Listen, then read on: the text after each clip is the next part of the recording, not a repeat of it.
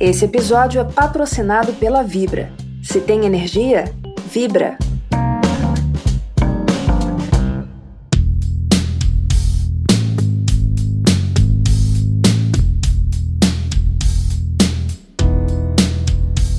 A gente sempre escuta que a gestão das políticas de diversidade pelas organizações é um desafio. Não adianta ser da boca para fora. As rotinas e a estrutura das empresas precisam ser alteradas e adaptadas para que, mais do que apenas contratados, esses novos talentos possam ser desenvolvidos e prosperem na carreira. Eu sou Camila Maia, jornalista da Megawatt, e nesse episódio do MegaCast Convida, eu conversei sobre estes desafios com a Régia Barbosa, que é superintendente de desenvolvimento organizacional e cultura da Neoenergia. E ela contou um pouco das medidas tomadas pela companhia em busca de uma relação melhor com as comunidades em que ela atua. Regia me explicou que a cultura de diversidade requer investimentos e uma atenção especial para sair do discurso e ter resultados práticos nesse sentido. A capacitação é chave para muitas das políticas de diversidade defendidas pela Neoenergia, que vão desde a imposição de um percentual mínimo de mulheres nas turmas da escola de eletricistas, até a oferta de aulas de inglês e espanhol para funcionários, a fim de não impedir as contratações por falta de conhecimento de língua estrangeira. Mas esse é só um spoiler do papo com a Régia, que foi muito legal. Espero que aproveitem.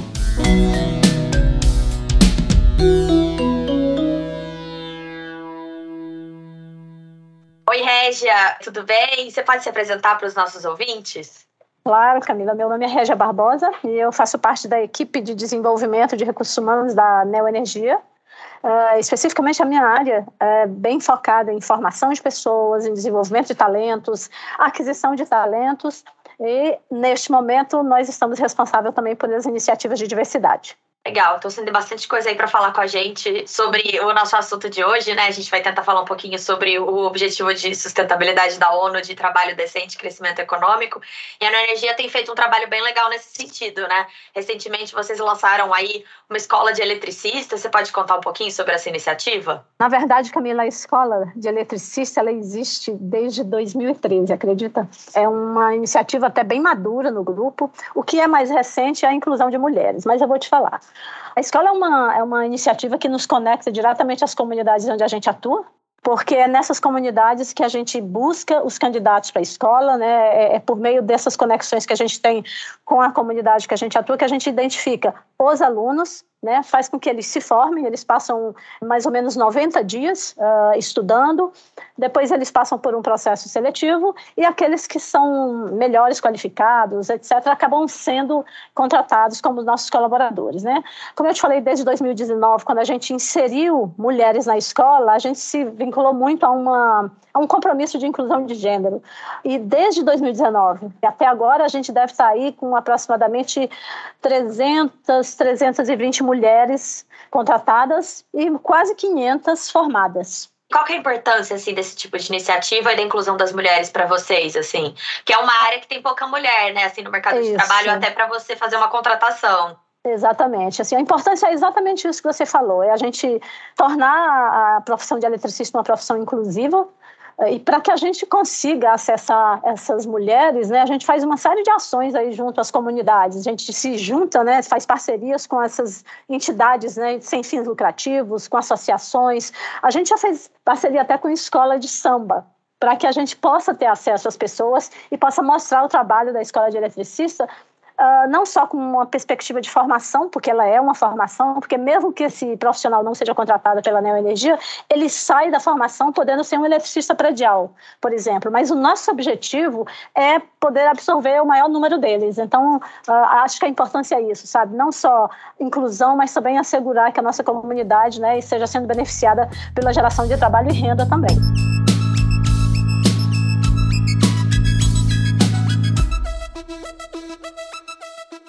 A Neoenergia ela tem presença em praticamente todo o Brasil. Vocês têm ativos de distribuição, de geração, de transmissão espalhados aí, inclusive pelas regiões que são mais carentes do país. É, como que funciona para essa relação com a comunidade, o trabalho? Uhum. Vocês chegam a capacitar a comunidade para trabalhar com vocês?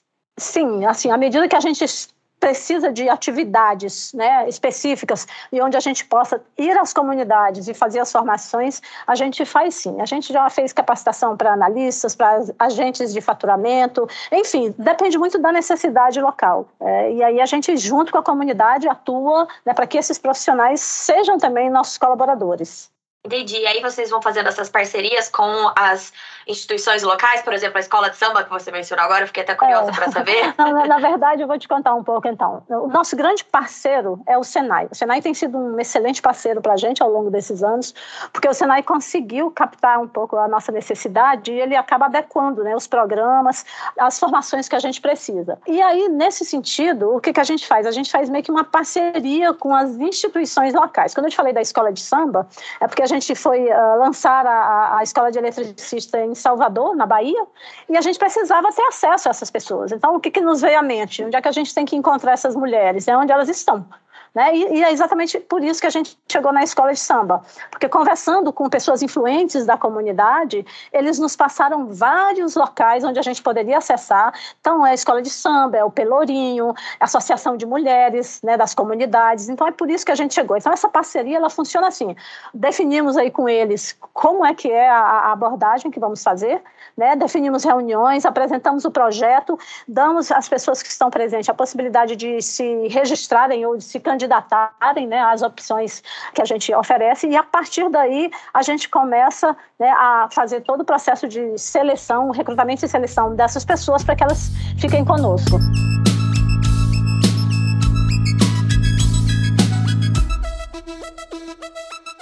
A gente sempre escuta que o desafio que as empresas têm hoje é justamente esse, de conseguir mão de obra qualificada. E tanto isso nos grandes centros né, urbanos, mas também no restante do país. Vocês enfrentam esse desafio na energia? Sim, com certeza. Principalmente quando a gente é, tem algumas metas muito focadas para a inclusão. Não, no caso agora, por exemplo, a gente está com um desafio, né? A gente se deu aí o desafio de não fechar turmas de escola de eletricistas que não tenham menos que 30% de mulheres, porque é uma forma da gente gerar internamente um pipeline para futuras líderes, por exemplo. Então, a gente está aí batalhando. A, a, comunidade ela não tem essas pessoas prontas. É um trabalho quase que de garimpo, sabe? Mas as nossas parcerias nos ajudam bastante. Então, rede de mulher, mulheres do Brasil, enfim, uma série de redes que já existem hoje. A gente usa essas redes para buscar essas pessoas. As questões de qualificação, elas passam pela crise do próprio contexto que a gente vive, né? Uh, pessoas que, de uma determinada é, faixa etária com escolaridade apenas de nível médio, mas o que, que a gente faz? A gente busca né, identificar nas nossas iniciativas aquelas que se adequem ali à, à realidade local e a gente atua muito na linha de inclusão. Por exemplo, ah, meus candidatos todos têm que falar inglês? Não, porque se eu colocar isso como uma meta, eu realmente vou estar colocando um monte de gente fora, excluindo muitos candidatos das nossas iniciativas. Então a gente começou a fazer um trabalho muito mais assertivo, de identificar onde eu realmente preciso de competências mais complexas ou mais sofisticadas, e sofisticada no sentido de tempo de aquisição, tá? Para que a gente possa viabilizar né, a possibilidade de inserção e de adesão né, do maior número de pessoas possível. E aí, dentro da empresa, uma vez que essas pessoas já foram contratadas, vocês oferecem outros treinamentos para diminuir esse gap, né? Sim, sim. A gente tem plataformas né, plataformas onde a gente oferece tanto idioma inglês quanto espanhol. Eu já tenho casos de, de pessoas dentro da companhia que aprenderam a falar espanhol dentro da plataforma, inclusive virou nossa é, embaixadora dentro da companhia. A gente também oferece diversas formações voltadas para tecnologia, onde as pessoas podem acessar cursos voltados para informática de uma maneira geral. É, além disso, as pessoas têm acesso a outras plataformas com diversos conteúdos sobre desenvolvimento de carreira, é, liderança, enfim. A nossa plataforma interna, independente dos cursos presenciais que a gente tem, ela é aberta para todos os colaboradores. E esses colaboradores têm acesso a essa plataforma a qualquer hora que eles, que eles precisem, não necessariamente só em horário de trabalho. Então, podendo, inclusive, aproveitar algum outro horário aí do seu dia né, para se qualificar.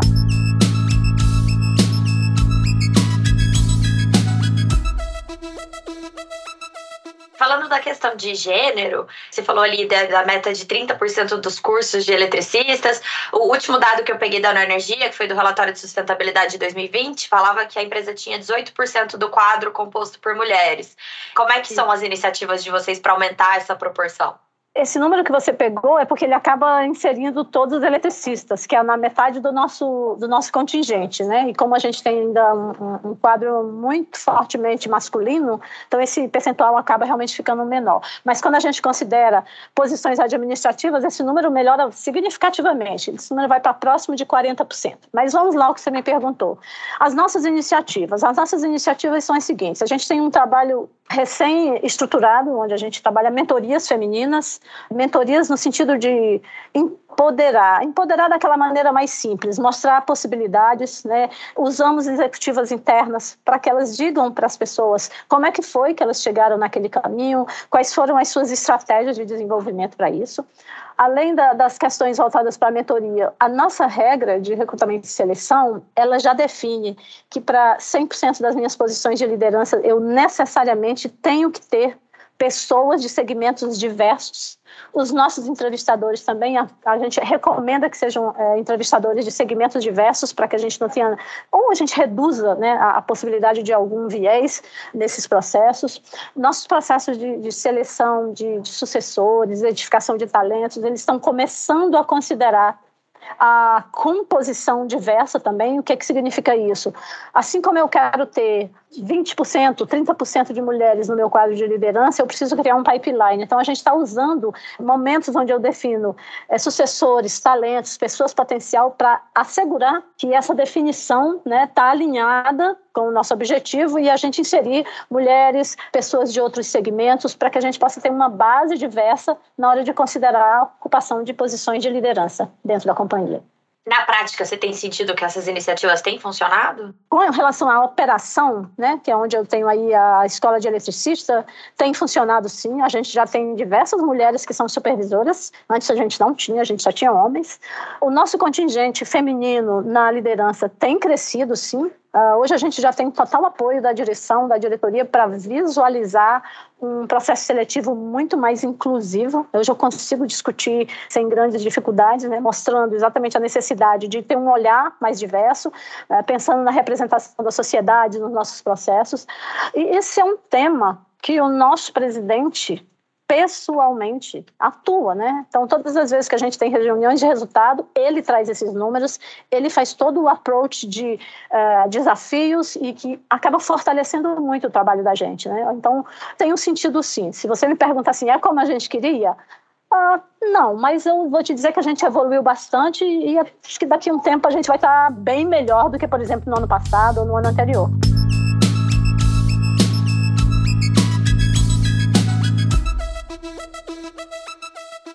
Você mencionou aí o presidente, mas vocês também, a Neoenergia é uma das poucas empresas do setor de energia que tem uma liderança clara feminina, né? Tem a, a presidente adjunta, a Solange. Sim, sim. É, isso ajuda, assim? É porque a gente ouve, ouve muito a questão do, do espelho, né? Da, da mulher entrar na empresa vendo uma mulher na liderança. O seu papel também ali, né? Como superintendente. Sim, sim. e a Solange, ela é, uma, ela é uma pessoa muito... Ela fomenta muito isso, né? Como ela tem contato aí em função de outras atividades que ela realiza fora da companhia, ela tem uma representação dentro da ONU Mulheres, então isso acaba trazendo para a gente uh, ideias, iniciativas que ela acessa né? E aqui com a gente, né, a gente ajusta os nossos programas de diversidade nessas conversas. Então, só para você ter noção, uh, mensalmente a gente tem pelo menos duas reuniões que fala de diversidade uma dessas reuniões, a equipe que fica direto com a Solange participa.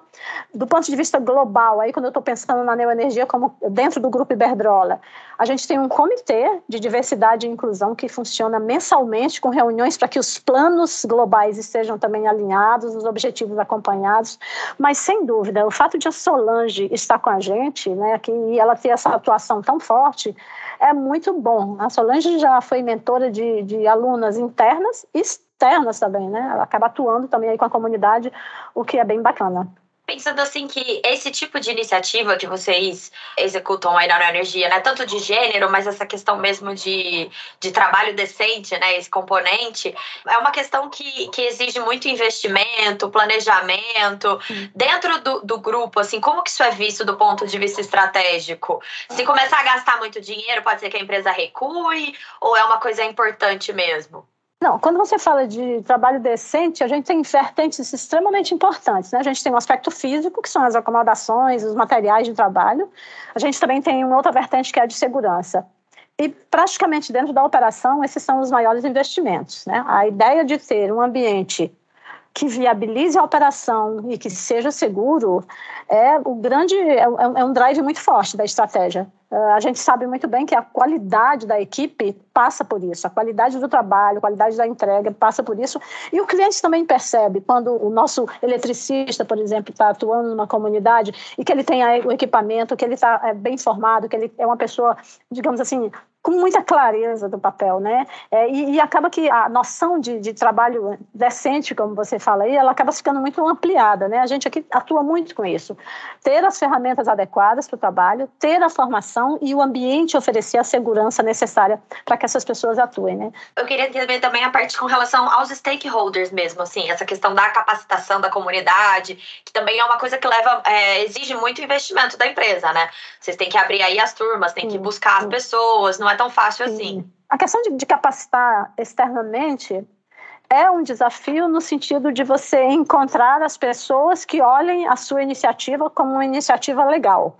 O nosso desafio é muito mais em mostrar o que a gente pode fazer, mostrar onde é que a gente pode de uma maneira simples, mudar a vida daquela pessoa, daquele profissional. E é aí que a gente atua. Por isso que a gente vai nas associações e nas instituições que oferecem esse apoio, porque a gente tem que entrar dentro de uma comunidade, primeiro gerando segurança.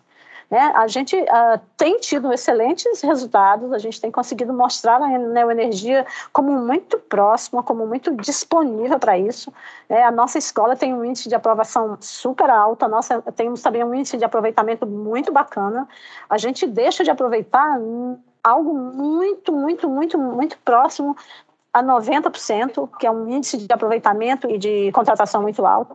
A gente agora está também iniciando um trabalho de atuação junto à comunidade para educar a comunidade a lidar com a rede de energia porque muitas vezes a comunidade é muito nova né, nesse, nesse benefício, ainda não, não teve experiência com rede de energia formal como a nossa, e a gente tem que mitigar riscos, a gente tem que ensiná-los a atuar de maneira eficiente. Então, além disso, a gente tem uma série de, de ações tipo é, troca de lâmpadas, a gente tem é, distribuição de geladeiras eficientes. Então, são todas ações que, assim, no todo, acabam mostrando para a comunidade que o nosso objetivo é tornar a vida deles melhor. É claro que é muito bom eu ter eletricistas daquela comunidade, porque eles nos ajudam a, a, a, cuidar da rede, nos ajudam a mitigar problemas, mas é melhor ainda quando a comunidade entende essas duas coisas, que agora ele tem um trabalho, que agora ele pode se posicionar muito melhor na sociedade, né, e que ele tem também um serviço que pode tornar a vida dele melhor. Né? Então é um componente aí duplo.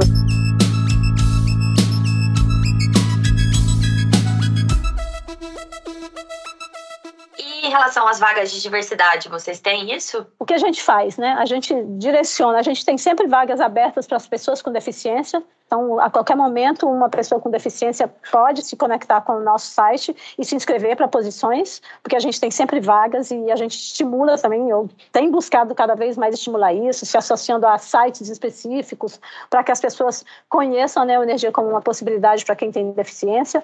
A gente assegura né, que 30% das vagas da escola de eletricistas sejam mulheres. Nós temos também uma meta de mulheres na operação até 2025 de crescer pelo menos 15% até lá e ter mais mulheres né, dentro da nossa planta.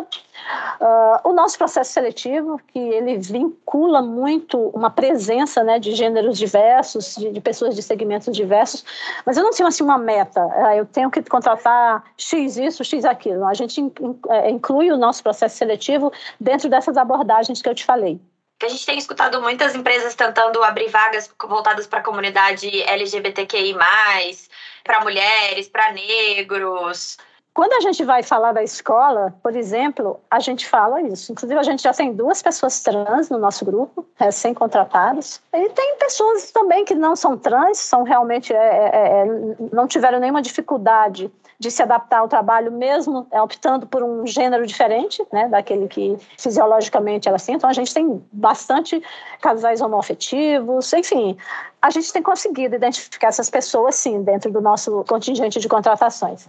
Tanto, Camila, que a gente, dentro do programa de diversidade, nós temos grupos específicos onde a gente formou esses grupos, por exemplo, para falar sobre PCD. É, as, muitas vezes a gente, ah, não, vamos fazer um grupo de trabalho para falar de PCD, mas quem é que pode me dizer a melhor forma de, de ter ações para o PCD? O PCD. Então, a gente buscou PCDs internamente, a gente tem um grupo LGBTQI+, enfim, a gente acabou identificando internamente comunidades e essas comunidades nos ajudam a compor as ações né, que podem fazer aí o trabalho de inclusão ser melhor percebido também.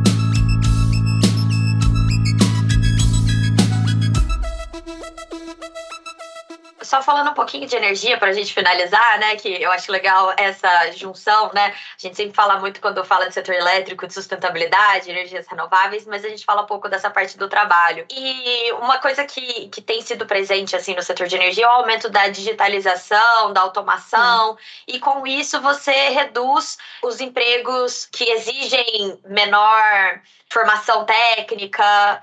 Como é que funciona isso para vocês? Assim, você tem algum tipo de plano de carreira para esses funcionários que fazem essas funções mais simples serem é, por Digital, exemplo, o pessoal né? que vai fazer a medição, né? Um dia que a gente tiver smart grid, não vai mais precisar dessa função. Olha, a única alternativa que a gente tem é capacitar essas pessoas, porque eles têm um conhecimento muito importante para nós, que é com relação às comunidades que a gente vive. Então, o que, que acontece? Uh, Primeiro que a gente tem aqui um trabalho muito forte de recrutamento interno. Então, antes de fazer qualquer posição no mercado, eu vou internamente e identifico dentro da minha própria planta quem são aquelas pessoas que estão mais preparadas para isso. Então, isso acaba me ajudando a fazer com que as pessoas vão migrando de uma posição a outra. A gente tem trabalhos voltados para um projeto de change management muito fortemente capitaneado pela operação, onde todas essas metodologias ágeis, é, que hoje fazem parte do nosso trabalho, elas cheguem nesses coletivos internos de uma maneira mais estruturada. Né? Então, eu tenho o curso de inovação para o eletricista, por exemplo, colocando para ele fortemente quais são os benefícios que ele tem quando ele se conecta com essa tendência. A gente oferece cursos, como eu falei antes, de, de tecnologia, seja ela voltada para o próprio processo de trabalho, como Excel, Word, enfim, pacote Office, ou outras metodologias, né? O que a gente percebe é uma migração muito interessante, né, dos nossos eletricistas para outras posições. E à medida que a gente vai digitalizando processos, a gente tenta uh, buscar ali dentro de casa aquelas pessoas com as quais a gente pode atuar de maneira mais, uh, digamos assim, mais forte, ou essas pessoas podem nos ajudar multiplicando, né, temas internamente, para que a gente não perca pessoas, né? O nosso turnover é muito baixo ainda, né? não é um turnover alto e o percentual de turnover que a gente tem hoje, ele não necessariamente é causado por isso, é muito mais por pessoas que encontraram alternativas mais interessantes de carreira, é, mudaram de segmento, enfim, do que propriamente pela perda de habilidades, né, com relação ao trabalho.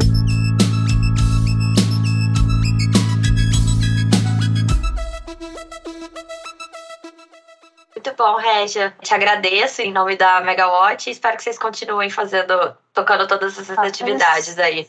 Tá ok, assim, queria só finalizar dizendo que esses são trabalhos, assim, que deixam a gente muito felizes, né, de verdade, assim, a gente gosta muito de falar da escola, gosta muito de falar das coisas que a gente faz aqui, porque são iniciativas muito genuínas, são iniciativas que os colaboradores, inclusive, são envolvidos de uma maneira muito genuína, porque gostam, né, têm prazer nisso.